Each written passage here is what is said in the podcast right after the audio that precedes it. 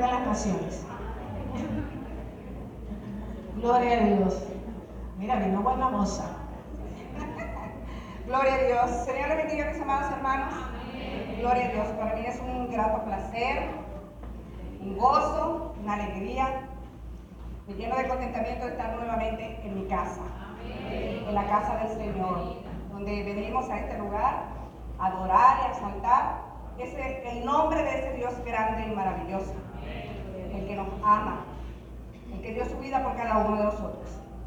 Bueno, en esta mañana quiero agradecerle al Señor. Salí de Ecuador el día lunes a las 11 y 20 de la mañana, salí del terminal de Carcelén hacia Tulcán, que es la frontera de Colombia con Ecuador. Ese mismo día crucé la frontera de, hacia Colombia y seguimos trayectoria hasta Cúcuta. Sobre todo quiero agradecerle a mi Padre Eterno su gracia, su amor, su misericordia y su cuidado. Estuvimos en dos oportunidades a punto de accidente, pero porque eso de el bus donde nos vinimos no tomó la ruta normal de los autobuses que viajan en esa ruta, sino que tomó una vía alterna, porque era un bus de turismo, y no tienen permitido cargar pasajeros, entonces ellos se fueron por la vía alterna. Mis amados hermanos, esa vía alterna es pura curva, no tiene rectas. Pura curva, pura curva y curvas cerradas, cerradísimas. En una de esas curvas, el bus, eh, el imprudente del chofer venía a un poquito de exceso de velocidad y casi nos vamos de frente con un camión, con una gandola.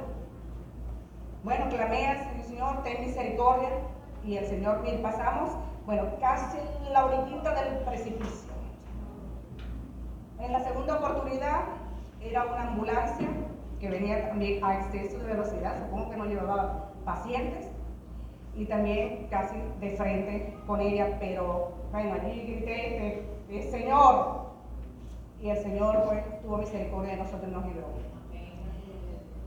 Hoy le agradezco al Señor su inmenso amor, su fidelidad, porque realmente bueno, tenía un, un ejército de oradores, todos ustedes agradecidos con cada uno de ustedes por sus oraciones, mi amado esposo, mis hijas, mi madre, mis hermanas, incluso la familia, mi hermano que no, que no conocía, estuvieron orando por ese viaje para que el Señor nos guardara pues, y nos trajera en paz y en bendición. Venía con, con, una familia que vive al frente del apartamento de mi hija. Son de aquí de Monagas, de, de la Cruz. Y bueno, fueron mis compañeros de viaje. Ellos se, se esperaban, tranquilos, Dios tiene el control. Tranquilos. Agradezcamos al Señor que estamos vivos, que estamos bien, que a pesar de los inconvenientes, porque tuvimos que hacer transbordo, en, en, en, Cúcuta nos dejaron en Pamplona, en Pamplona hicimos transbordo a otra unidad. Y en Venezuela, como siempre, lo normalito de Venezuela, nos dejaron en, en Anaco y tuvimos que hacer allí transbordo a otra unidad que nos trajera hasta Maturín, porque ellos tenían que regresarse para San Cristóbal. Pero bueno, llegamos con bien, gracias al Señor. Todo bien, el Señor tuvo cuidado de nosotros pues, y nos guardó en todo el trayecto. Mis hijas quedaron allá hechas un mar de lágrimas. Mamá, no te vayas, mamá, no te vayas. Pero tengo compromisos, tengo mi amado esposo, no puedo dejarlo solo tampoco demasiado tiempo. Mi madre, cada vez que le llamaba, dice, mamá, ¿cómo estás? ¿Cómo está todo? Bien, hija. Mira, nos llamaba Barreto. Yo, mamá, sí, yo hablo con él todos los días. Ah, porque pobrecito, lo dejaste solo. Y ese pobre hombre está ahí solo y él te necesita por su esposa. Sí, mamá, ya lo sé. Tranquila, pronto volveré. Gloria a Dios. Bueno, pero le agradezco al Señor esa oportunidad que me dio de estar allá, disfrutar el amor, el cariño de mis hijas, de mis nietos, de poder estar con ellos allí, orando, poniéndonos en las manos del Señor. hablándoles del amor de Cristo, que no olviden pues que Él les ama. Yo sé que el Señor es fiel. La Biblia dice, cree tú y serás salvo tú y tu casa. Yo tengo esa fe y esa confianza en el Señor que ellos también llegarán a los caminos de Cristo. Y entonces diré como Josué, yo en mi casa serviremos al Señor. Gloria a Dios. Me da pues gusto volver a ver, todos están preciosísimos. Les amo inmensamente en el amor de Cristo, me extrañaba mucho. Visité tres iglesias allá en el Ecuador. La primera que fui fue una iglesia en Ibarra, donde vivía mi hija mayor. el pastor es un pastor venezolano, su esposa es ecuatoriana. Pero me recibieron muy bien, muy bien. De verdad que estuve muy bien allí en esa iglesia. Y después, como mi otra hija vive en un sector llamado Carcelé, a dos horas de Ibarra, yo, yo me regresé con ella. Porque, mire, papá todo lo hizo chévere. Yo llegué a Ecuador y papá me tenía trabajo en Ecuador. Yo trabajé tres meses vía online con una empresa que digitaliza documentación y no tenía que salir del apartamento. Y estaba cómoda con mi laptop haciendo mi trabajo. Y después, ya faltándome dos semanas para venirme, eh, me fui a ayudar a, mi hija mayor en un restaurancito que estaba trabajando para allá. Y bueno, tuve una semana de trabajo Y todo, todo fue de verdad bien. Bien, el Señor todo lo hizo, todo, Él todo lo hace bueno. Él no hace nada imperfecto, todo lo hace perfecto. Entonces, bueno, que el Señor les bendiga, que el Señor les guarde y estaremos nuevamente juntos, dispuestos para trabajar junto a ustedes en la obra del Señor. Que el Señor les bendiga.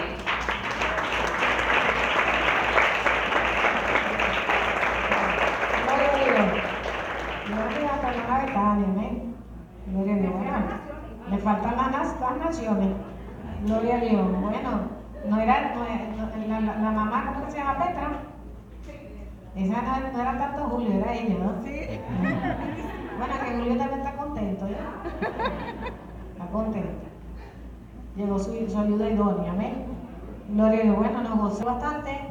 Mi mamá había momentos que yo le decía, contrale, pero es que tú no me entiendes, porque tú no estás estudiando, soy yo que estoy en la universidad. Entonces, porque había momentos que no me prestaba el teléfono porque me portaba mal. Y está bien, eso está bien. Y yo me, me estresaba, entonces me decía, yo no me voy a a dormir porque voy a toda la noche estudiando. Entonces me decía, ay, cuéntate, Stephanie, no estés trasnochando. Y yo lo único que le decía, del esfuerzo voy a tener mi recompensa. Así que si yo me noche estudiando, yo sé que yo voy a sacar donde están, en la clínica, el hospital, en su hogar, donde se encuentre el Señor, mira todo lo, lo que necesitan para su tratamiento, mira el costoso de estos medicamentos. Padre, estas vidas están en tus manos, Señor. Las presentamos delante de ti. Sé tú obrando, Señor, aleluya. Sé tú reprendiendo ese espíritu de cáncer, Señor, en esos cuerpos. Aleluya, y dando oportunidad de vida, Señor, de sanidad. Ten misericordia, Señor. Obra en esta vida. En tus manos están en el nombre poderoso de Jesús. También presentamos a Tommy Abraham, Señor. Mira esta fiebre y este dolor abdominal, Padre Santo, que está quitando su tranquilidad, su reposo, su paz. Sé tú obrando, Señor, como cantamos, Señor, tú tienes poder sobre toda enfermedad, tú has vencido toda enfermedad, la llevaste en la cruz del Calvario. Ten misericordia, Señor, de Tommy Mendoza, Padre, en tus manos, Tommy Abraham, Señor, en tus manos están para que obres en él. También te, pedimos por Gustavo Díaz, Señor. Mira este hombre que recibió quemadura en la mayor parte de su cuerpo, Señor. Mira la desesperación, mira la angustia, mira la situación.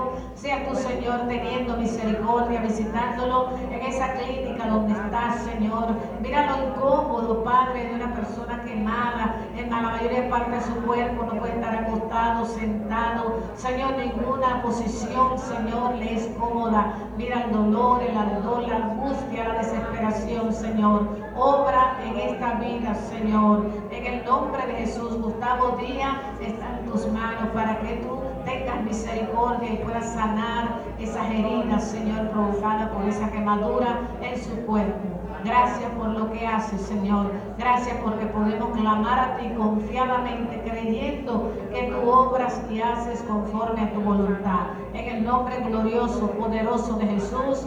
Amén. Amén. Gloria a Dios. ¿Cuánto da gloria a Dios? Aleluya, aleluya. Alabado sea el nombre de Jesús. Bendecimos el nombre del Señor. Amén. Amén. Gloria a Dios. ¿Alguien más? ¿Alguien que nos visita necesita oración? Gloria a Dios. Bien, vamos entonces a, a deber de los niños. Los niños van a su clase. ¿Verdad? Que no sea un tiempo perdido, muchachos, que estén aprendiendo, presten atención, guarden los teléfonos en las clases, no vayan a, a seguir allí, ¿verdad? Indiferente, no está aprendiendo, no está recibiendo, está perdiendo su tiempo, ¿verdad? Sí va, pero no presta atención. Está presente el cuerpo, pero la mente está en otro lugar. Gloria a Dios. Los jóvenes, ¿quién va con María o con él?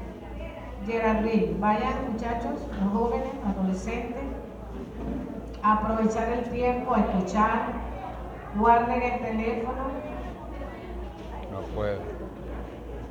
gloria a Dios. Mire cómo hay muchachos, Dios bendiga ese poco de jóvenes, amén. El Señor los fortalezca, los bendiga, los ayude a crecer, a madurar. Gloria a Dios. Bien, quedaron asientos atrás, adelante vacíos. Bien, vamos a prestar atención a la palabra, nuestro hermano Julio con nosotros. Vamos a, a escuchar lo que Dios hoy tiene para nosotros.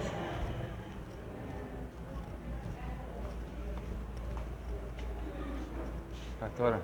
Bendiga. Ale. Bendiga.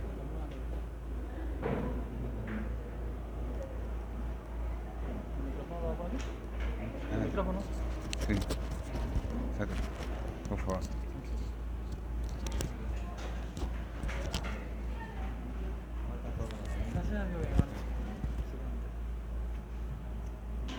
Muy buenos días.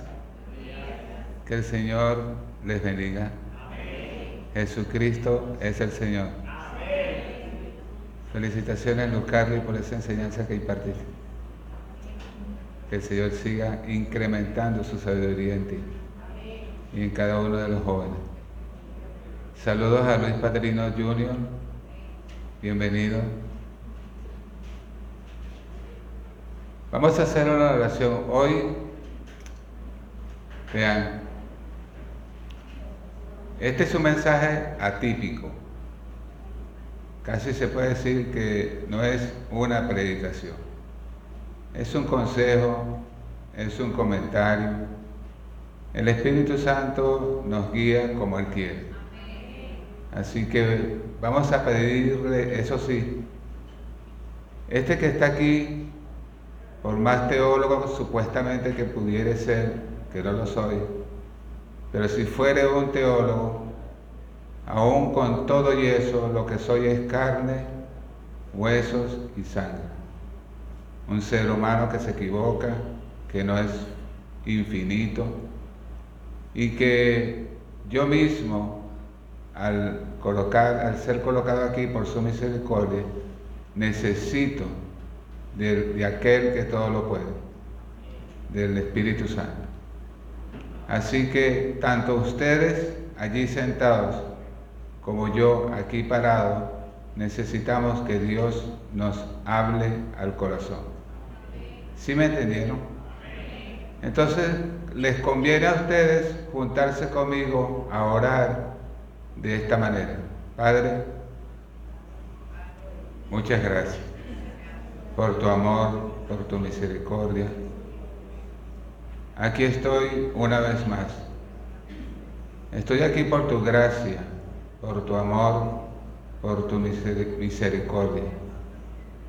Y me dispongo a hacer un comentario, Padre mío, acerca de tu palabra.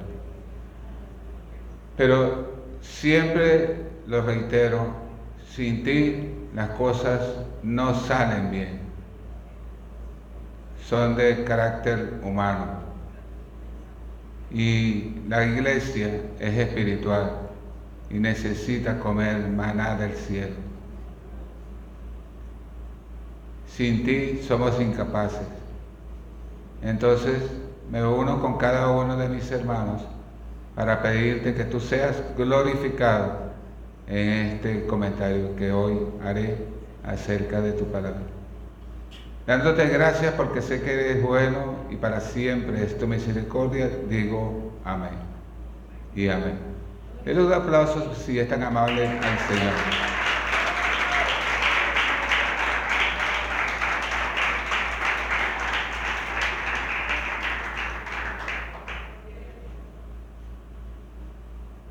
En el, en el libro de Hebreos, leímos la semana pasada, leyó nuestra amada pastora,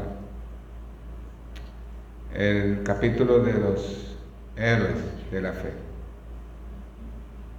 Y allí se, se hace mención de uno de esos héroes, Gedeón. Y en ese versículo dice, ¿y qué más porque me faltaría el tiempo para hablarles de Gedeón, de David, etcétera, etcétera. Entonces, hoy vamos a hablar un poquito acerca de este héroe de la fe, Gedeón. Eh, en principio, sería bueno que supiésemos ¿Qué significa el nombre de él, Gedeón? Significa guerrero. Guerrero poderoso. Significa también, por otra parte, cortante, como corta una espada. Destructor significa también. Entonces, yo me quedaría con guerrero poderoso, es decir, un poderoso guerrero.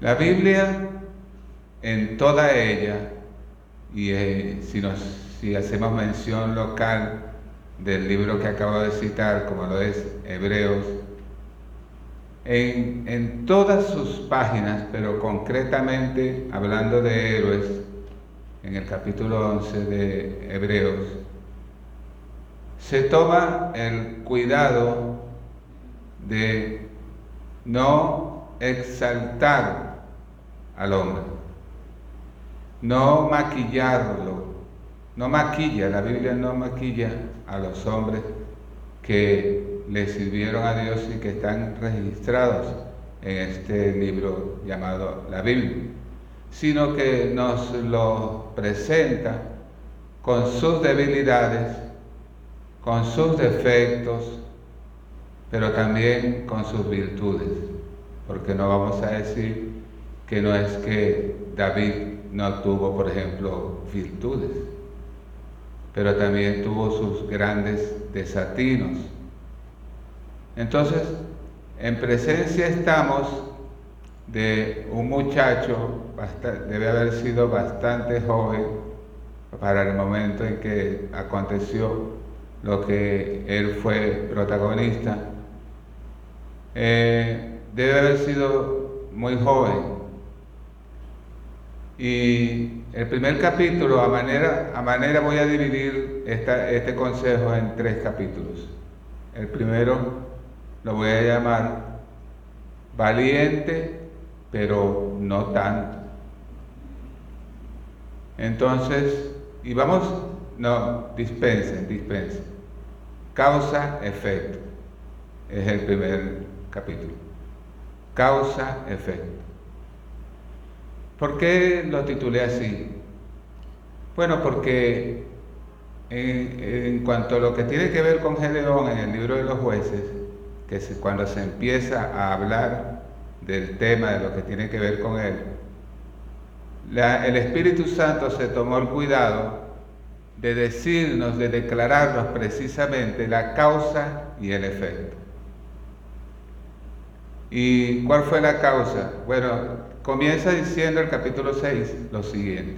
Dice que Israel hizo lo malo ante los ojos de Jehová y que Jehová entonces vino el efecto, los entregó en las manos de los madianitas.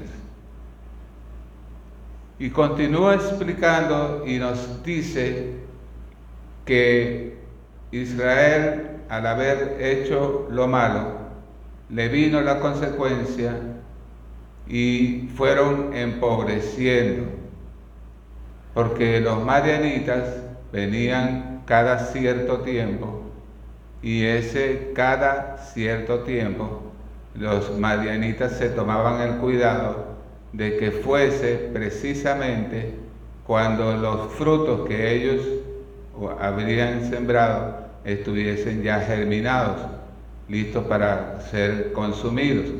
Ellos se encargaban entonces, los marianitas, de destruir los sembradíos y se llevaban el ganado, los bueyes, los cabritos, los asnos, es decir, desolaban tierra desolada, lo dejaban ellos a Israel. Estaban realmente bien mal, bien empobrecidos. Aquí, hasta este punto, vale la pena hacer un comentario. Nosotros somos pueblo de Dios.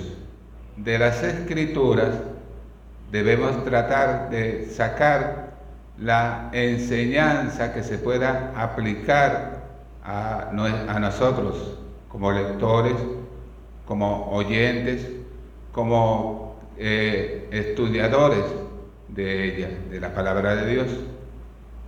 ¿Y qué podemos nosotros aplicarnos cuando vemos que Israel hizo lo malo ante los ojos de Jehová y Dios los entregó a sus enemigos?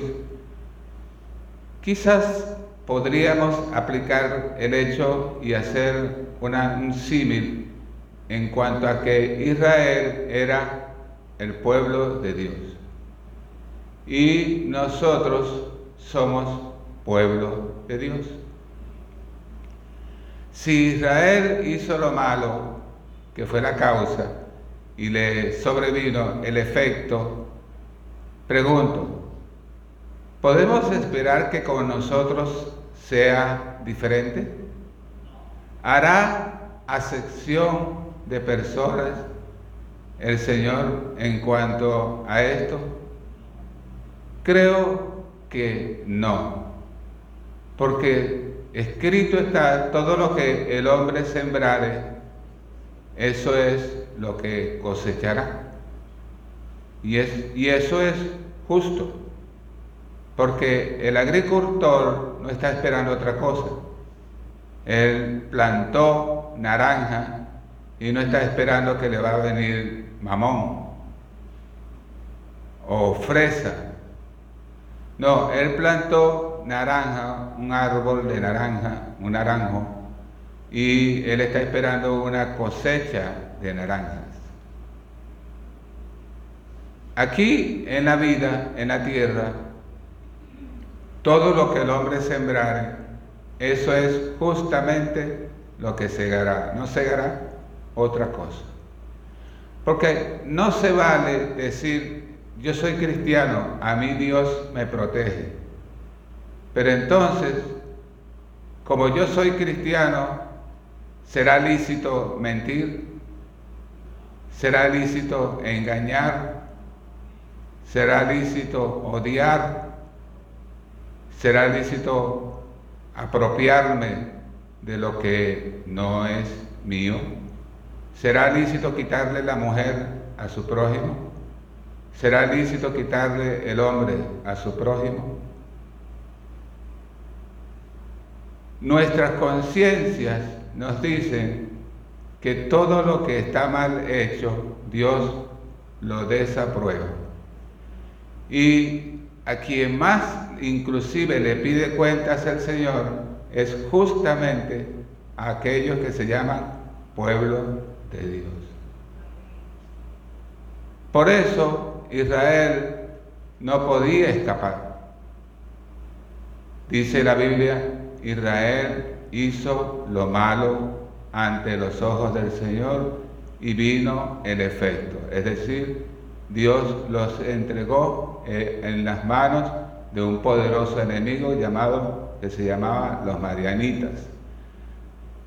Los marianitas no venían solos, ¿saben? Los marianitas venían acompañados de los amalecitas, otro pueblo malo, enemigo de Israel. Y venían también acompañados a su vez de otros que en la Biblia se les llama los del oriente. Y cuando toda esta gente mala, perversa, con gran odio hacia Israel, se juntaba, podían conformar un ejército de aproximadamente 135 mil hombres. Así que la situación de ellos era bien delicada, estaban empobrecidos. Ya para culminar con este comentario en tal sentido, les diré, cuando miramos a las naciones, las naciones no son más sino de lo que ellos, las consecuencias de lo que ellos han hecho mal o bien ante los ojos del Señor. Ahora, entonces, pero llegado a este punto, ellos hicieron lo que tenían que hacer. Clamaron a Jehová, dice la Biblia. ¿Clamaron a quién? A Jehová. ¿Y qué dice la Biblia en cuanto a los que claman a Jehová? Clama a mí. Ajá, se lo sabe. Felicitaciones. Clama a mí y yo te responderé y te mostraré cosas grandes, pero que están escondidas y que tú no conoces. O sea, cuando tú crees que te la sabes toda, realmente no sabes nada. Comienzas a saber es cuando clamas al Señor, cuando te encomiendas a Él, cuando confías en Él, cuando le crees, cuando lo respetas, cuando le adoras, cuando caminas con Él. Es allí entonces cuando comienzas y comenzamos a tener realmente conocimiento. Alguien diga por favor gloria a Dios. ¿Cuántos le alaban? Vamos a un segundo capítulo. Un segundo capítulo que lo he titulado, como les dije. ¿Cómo fue que les dije?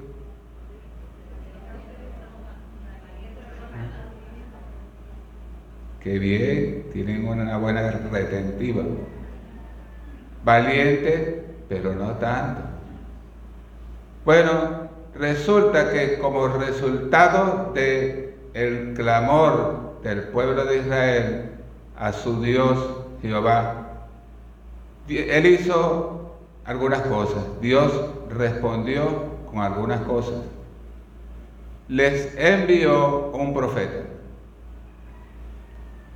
Cuando tú y yo, ahora como luz en este mundo, como hijos de Dios, como miembros de la iglesia del Señor, hacemos algo que está indebido, Dios va a encontrar el camino para llegar a ti, para corregirte, para apartarte del mal que estemos haciendo.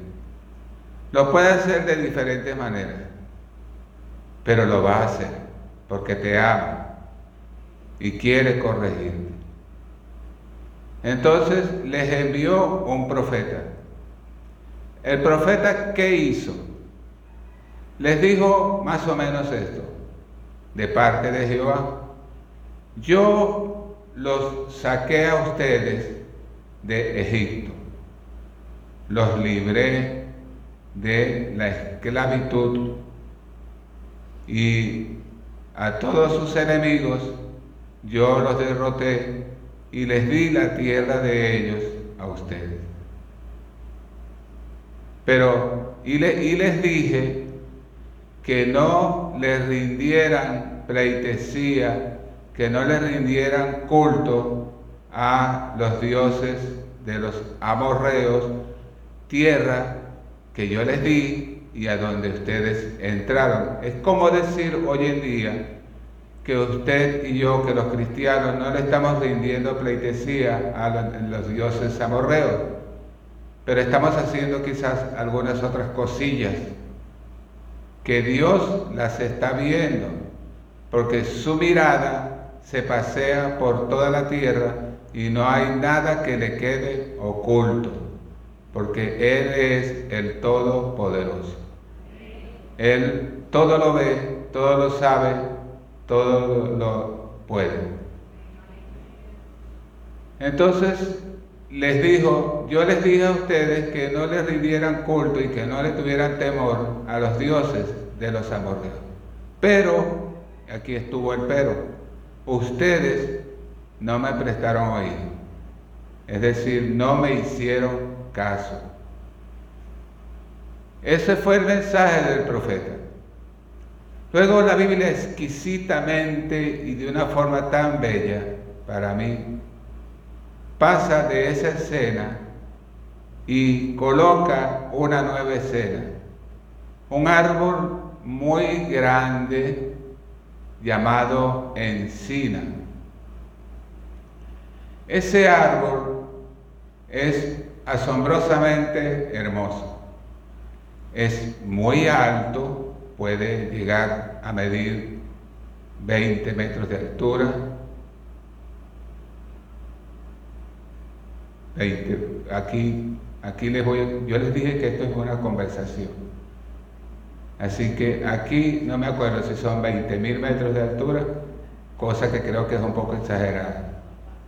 Pero, pero vamos a solucionarlo de esta manera. Por eso les dije que los predicadores no somos perfectos. Pero vamos a dejarlo así. Vean, lo cierto es que la encina es un árbol muy grande, muy grande. Y tiene una copa muy frondosa. Y el grosor es también muy, muy grueso. Y debajo de ese árbol se, se sentó el ángel de Jehová. Y había un joven que estaba cerca de allí, o quizás, como el árbol, la encina es muy frondoso, quizás estaba también debajo de la sombra de ese árbol. Lo cierto es que al principio Gedeón no lo está, no está viendo al ángel de Jehová. Me es necesario recordarles lo que les he enseñado al ángel de Jehová en ocasiones es Jesús, que se aparecía en el Antiguo Testamento y que se le conoce como, una, como el preexistente. Por eso fue que él le dijo, antes que Abraham fuese, yo era. Y si alguien me preguntase, ¿y cómo sabe que en esta ocasión el ángel de Jehová era Jesús y no un ángel? Bueno, porque sencillamente por esto porque Gedeón le ofreció sacrificio. Y el único que acepta ofrendas de sacrificio, de acción de gracia, de paz, de lo que sea, es el Señor. Los ángeles no aceptan jamás eso. Son mensajeros de Dios para otras labores, los hizo el Creador. Entonces el Señor se sentó debajo de la, sombra de la copa del árbol llamado encina. Y Gedeón no lo está viendo y está sacudiendo la, los sembrados, quizás era trigo, y lo está sacudiendo porque lo tiene que esconder antes de que vengan las langostas de los marianitas y les roben el fruto sembrado, cosechado. Pero llegado un momento, el ángel de Jehová se deja ver por Gedeón Y entonces es allí cuando viene esta palabra. El ángel de Jehová le dice a Gedeón, varón, esforzado y valiente, el Señor está contigo.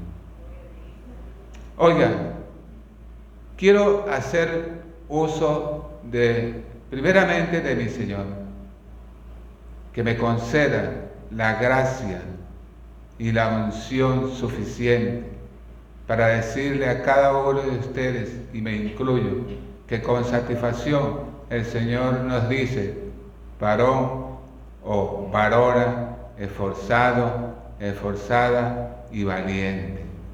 El Señor está contigo. Creo que no soy osado realmente al decirles esto, y para mí me incluyo, porque Él nos ha hecho sus siervos, nos ha hecho sus hijos, y bien, entonces está dicho que Él está con nosotros. Entonces Gedeón le dice nada más y nada menos que esto al ángel del Señor. Le dice, oye mi Señor, pero si en realidad Jehová está con nosotros, ¿por qué entonces es que nos han sobrevenido todas estas cosas? Hasta este punto, usted y yo ya tenemos la respuesta. Está en el primer versículo de jueces capítulo 6. El pueblo de Israel, los hijos de Israel, hicieron lo malo. Pero Gedeón parece que no se ha dado por enterado de que eso es lo que ha sucedido. Él parece que estaba en otro mundo no estaba en su país, porque no sabía lo que el pueblo de él había hecho. Lo malo ante los ojos del Señor.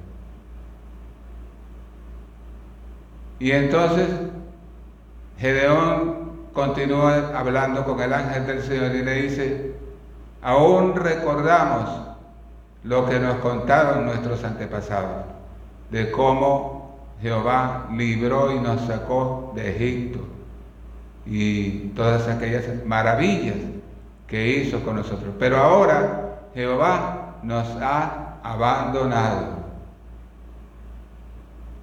Eso no es cierto, digo yo. El Señor no abandona a sus hijos. Los castiga sí, los reprende. Pero eso tampoco se ha dado cuenta Gedeón. Entonces, el Señor le tiene una buena noticia a Gedeón. Le dice, tú vas a ir con esta tu fuerza y vas a derrotar a los madianitas, tú salvarás a Israel. Y yo creo que por un poquito cayó de espalda Gedeón. Porque Gedeón no se creyó ese anuncio tan sorprendente, maravilloso, sino que le dijo, pero yo, pero ¿quién soy yo? Si yo soy de la tribu más pequeña, Manasés, y soy el más joven de todos mis hermanos. Soy un muchacho prácticamente, le dijo. Yo, si yo pertenezco a una familia pobre que vivía aquí en Ofra. A todas estas el Señor lo que hace es que le reitera, tú vas a salvar a Israel. Entonces, estamos en presencia de un hombre que iba a llegar a ser un guerrero valiente, pero hasta este momento de esta historia no lo era tanto, ¿verdad? Ah, está bien, gracias por su respuesta, su cooperación. Bueno, entonces resulta que viene y el Señor le dice, cuando se entrevista con ella, el Señor le añade lo siguiente, le dice, mira, y le, y le dice esto que les voy a comentar, porque primero hay que empezar por la casa. Había que limpiar la casa de Joás. ¿Quién era Joás? El papá de Gedeón. Y había un gran centro, porque Joás era de influyente en su pueblo. Y Joás tenía un altar diabólico. Y al lado de ese altar diabólico también había un árbol que llamaban el árbol mágico, lo, llamaban algunos, que era una idolatría terrible que tenía. Y el Joás le rendía culto a Baal. Entonces el Señor le dijo, mira, vas a hacer lo siguiente. Vas a agarrar un toro del, rebaño de tu papá y vas a ir y vas a derribar el altar que le tiene él puesto a Baal y vas a cortar ese lo que él tiene allí hecho de madera, lo vas a cortar, lo vas a poner pedacitos y vas a edificarme un altar en el lugar que te diré y con la leña vas a aprender, vas a hacer una ofrenda, un holocausto, con el toro y con la leña me vas a ofrecer holocausto.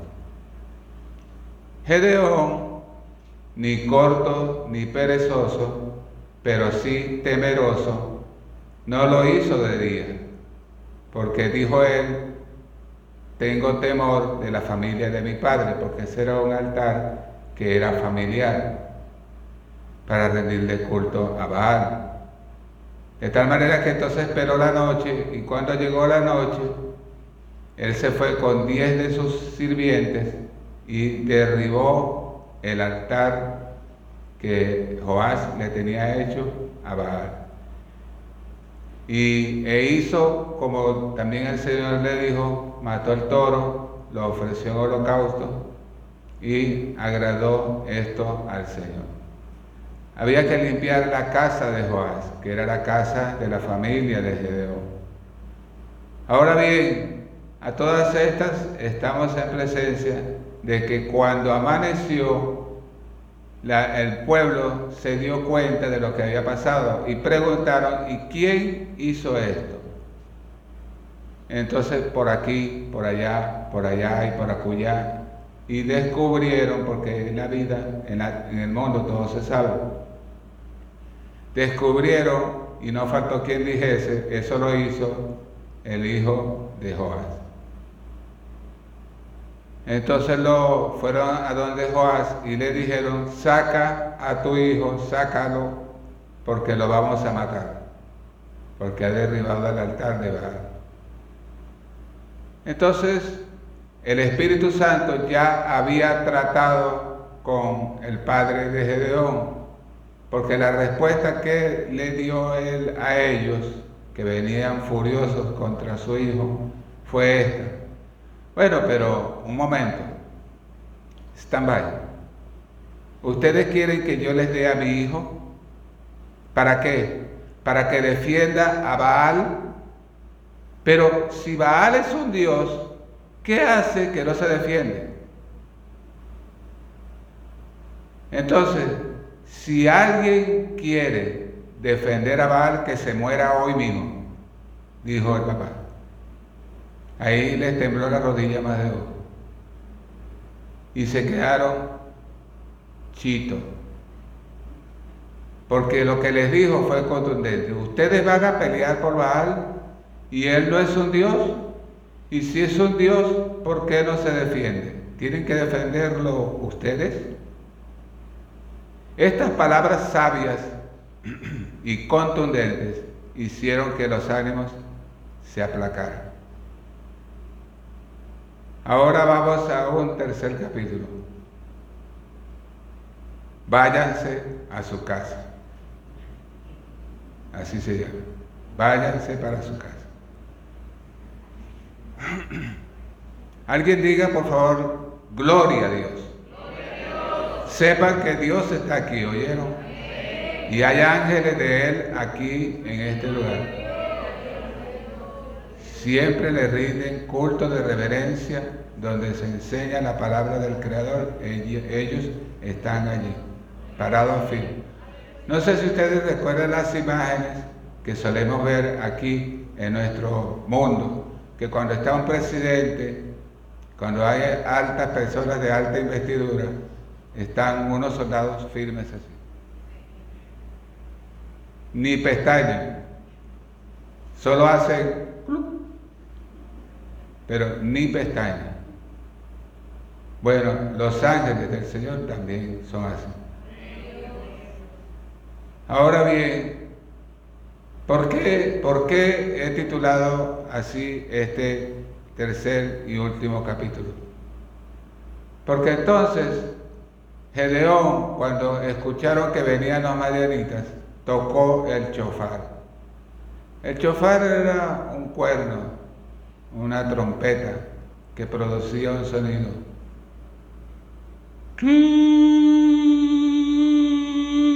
Algo así, como dice Y, cuando él tocó el cuerno, se le juntó la gente de los descendientes de Abieser, se le juntó la gente de Manasés, se le juntó la gente de otras tribus de Israel y logró conformar un ejército de 32 mil hombres a pie o en su cabalgadura.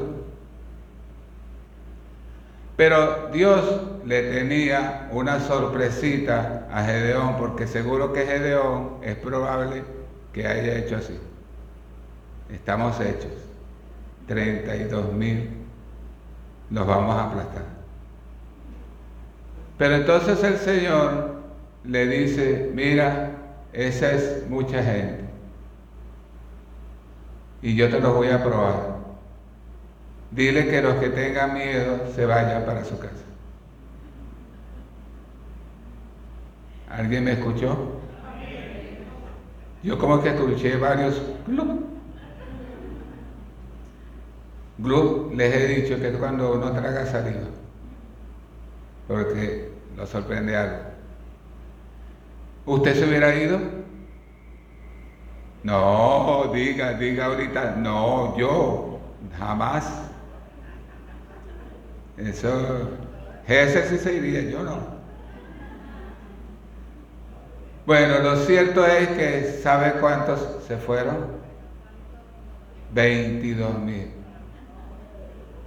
¿Cómo le habrá quedado el ojo a Gedeón? Que él tiene un ejército ahorita de 32 mil y con decirles, el que tenga miedo, váyase para su casa. Y de repente le quedan 10 mil nada más.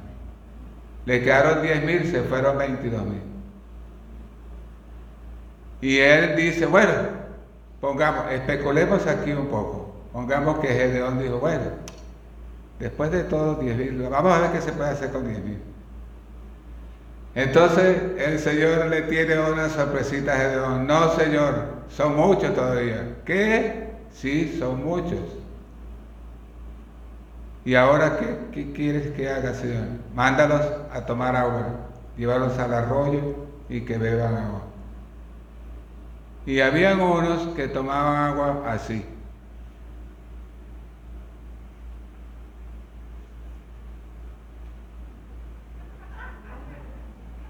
Y otros, y otros que tomaban agua así.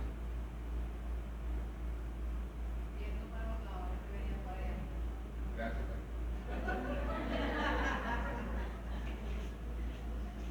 Entonces, unos tomaban agua doblando su rodilla y alerta, como dijo nuestra hermana María Elena, alerta, estaban a la expectativa. Y otros se enterraban la cabeza y para saciar la sed, desesperados. Y perdían de vista el panorama de lo que estaba frente a ellos. Y cuando un hombre está en guerra, tiene que estar alerta, entonces terminó quedándose 300 hombres nada más. Allí sí es verdad que Gedeón estaba bataqueado. ¿Qué voy a hacer yo con 300 hombres? El Señor le explicó por qué se fueron 9.700 y le quedó 300 nada más. Y dijo el Señor, con estos 300 te daré la victoria. Porque si yo dejo que vayan los 32.000 que habían, seguro que ustedes van a decir que ganaron la batalla porque tenían un ejército grande. Y la gloria no es de ustedes, ¿saben? La gloria es mía, dice Jehová porque de Él es la gloria, la honra, el poder, la alabanza para siempre, por los siglos de los siglos. Amén. Aleluya.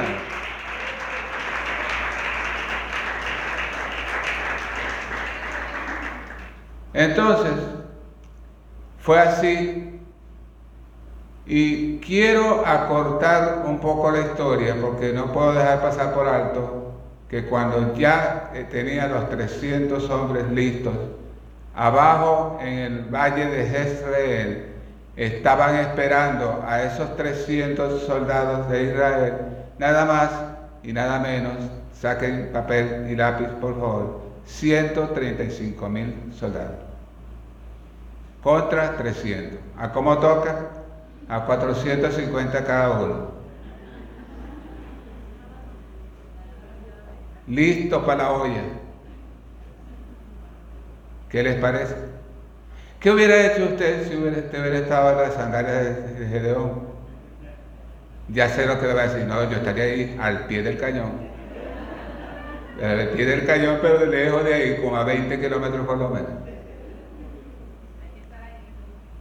Pero entonces, gracias, pero entonces, el Señor, que es tan bueno, ¿cuántos lo creen? Tuvo una vez más misericordia de Gedeón y le dijo, mira, yo te voy a entregar en tus manos a los mayanitas. Si todavía no lo crees, permítame parafrasear, si no me crees, ve y llévate a Fura, tu siervo, y baja al campamento de los mayanitas y escucha lo que están hablando. Así lo hizo. Bajaron sigilosamente y cuando llegaron a las primeras carpas de lo que llaman los, los, primeros, los primeros que están de guardia, cuidando el campamento, había una tienda de campaña grande y allí Gedeón se acercó, puso la oreja y escuchó que uno le decía a su otro compañero esto. Mira, tuve un sueño, un, pan de cebada venía rodando y pegó contra la tienda de campaña y la derribó toda.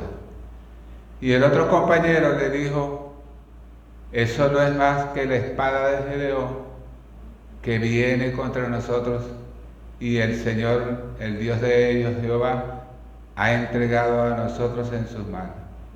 Cuando Gedeón escuchó esas palabras, ahora sí llegó a ser un guerrero poderoso y no miedoso.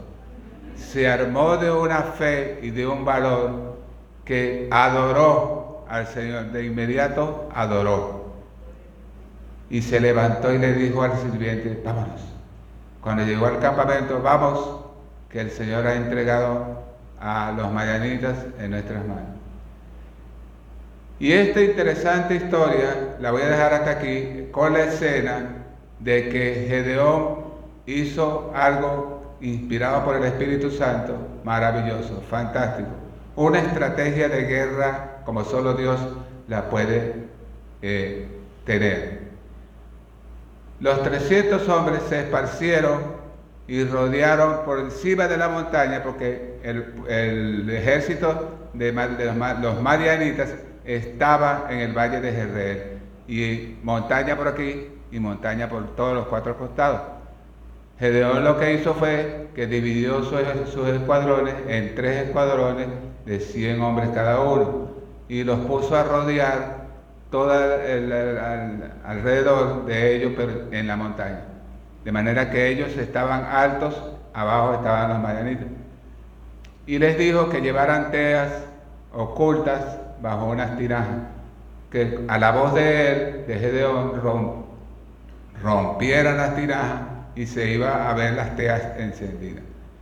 y que él iba a tocar el chofar, Gedeón, y cuando yo lo toque, todos ustedes, los 300, van también a tocar el chofar. Habría que verlo para ver la impresión fuerte que provocaba que de repente, gritando por la espada de Jehová y por Gedeón, rompieron todas las 300 tirajas y aparecieron 30 torchas encendidas rodeando el campamento de los madianitas. Ellos no tenían, ah, y tocando 300 chofares. Ellos no tenían, los madianitas, forma de saber cuántos habían ahí. Así que dijeron, nada, estamos acabados. Y Dios les puso confusión y empezaron a matarse entre ellos mismos. Yo quiero preguntar, ¿es Dios grande? Él es grande. Tu problema no puede ser más grande que el que tuvo Gedeón ese día. Pero Él te dice hoy, yo soy el Dios de lo imposible.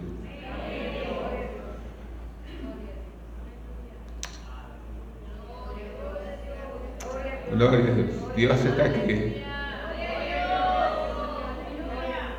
Alábalo, Dios está aquí. Aleluya. Gloria a Dios.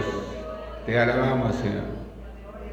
Concluyo con estas palabras.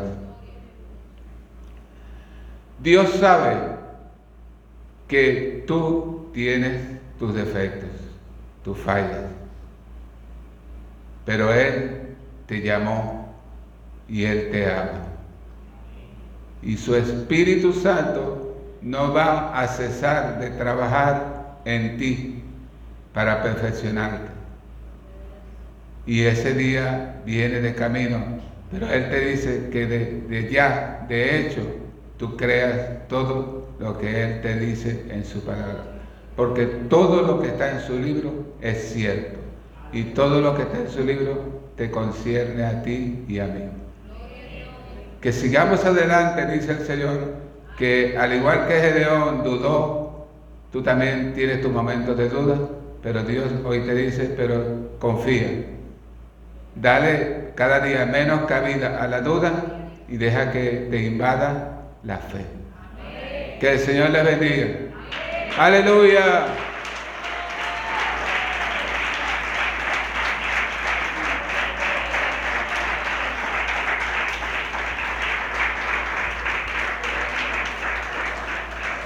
Voy a ver si puedo cantar un poquito y después oramos para darle gracias al Señor. Majestuoso, poderoso, divino. Aleluya. Proclamemos su grandeza. Oh. Jesucristo es Rey. Jesucristo es Rey. Postrado soy ante sus pies. Jesucristo es Rey. Otra vez. Jesucristo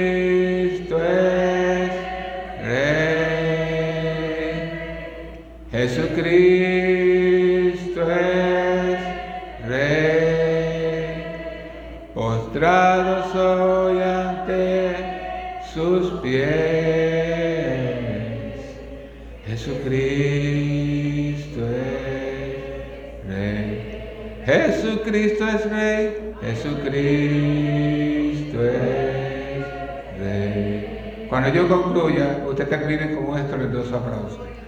Jesucristo es Rey. Aleluya. Cristo vive.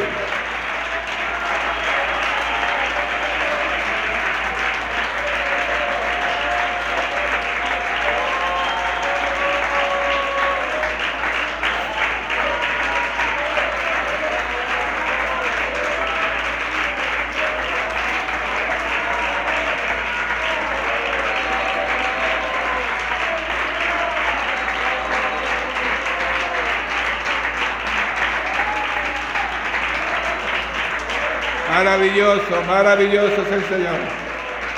Hay una gran bendición hoy en este lugar. Maravilloso, alábale, alábale. Cadenas se van a romper. Cadenas se están rompiendo en esta hora. Alábalo, alábalo. Palma, palma para él, palma para él. Uh.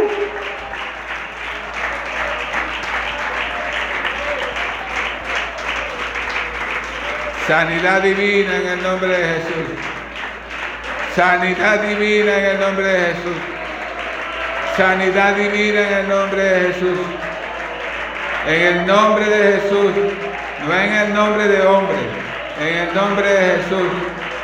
Si lo crees, lo recibes. Si lo crees, lo recibes. Sanidad divina. Uh, en el nombre de Jesús.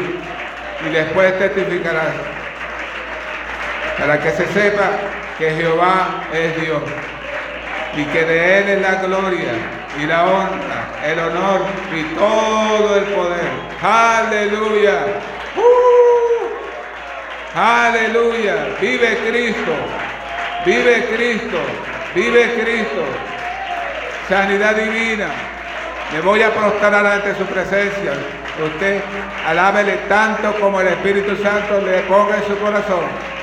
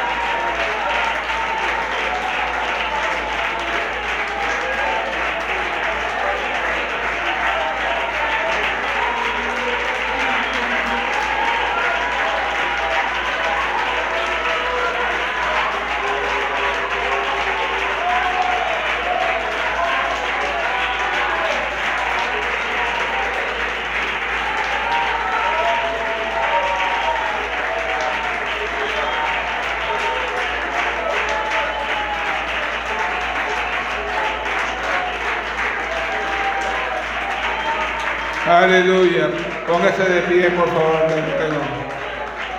Padre, gracias, Señor. Dele gracias al Señor, por favor. Padre, gracias. Gracias, Señor, por lo que has hecho. Por habernos hablado, Señor, hoy a nuestro corazón. Y por habernos bendecido cada domingo nos bendices, cada día de lunes a domingo nos bendices. Gracias, Señor. Gracias en el nombre de Jesús. La gloria es tuya. Que el Señor les bendiga. Nuestra pastora con nosotros. Denle un aplauso al que vive.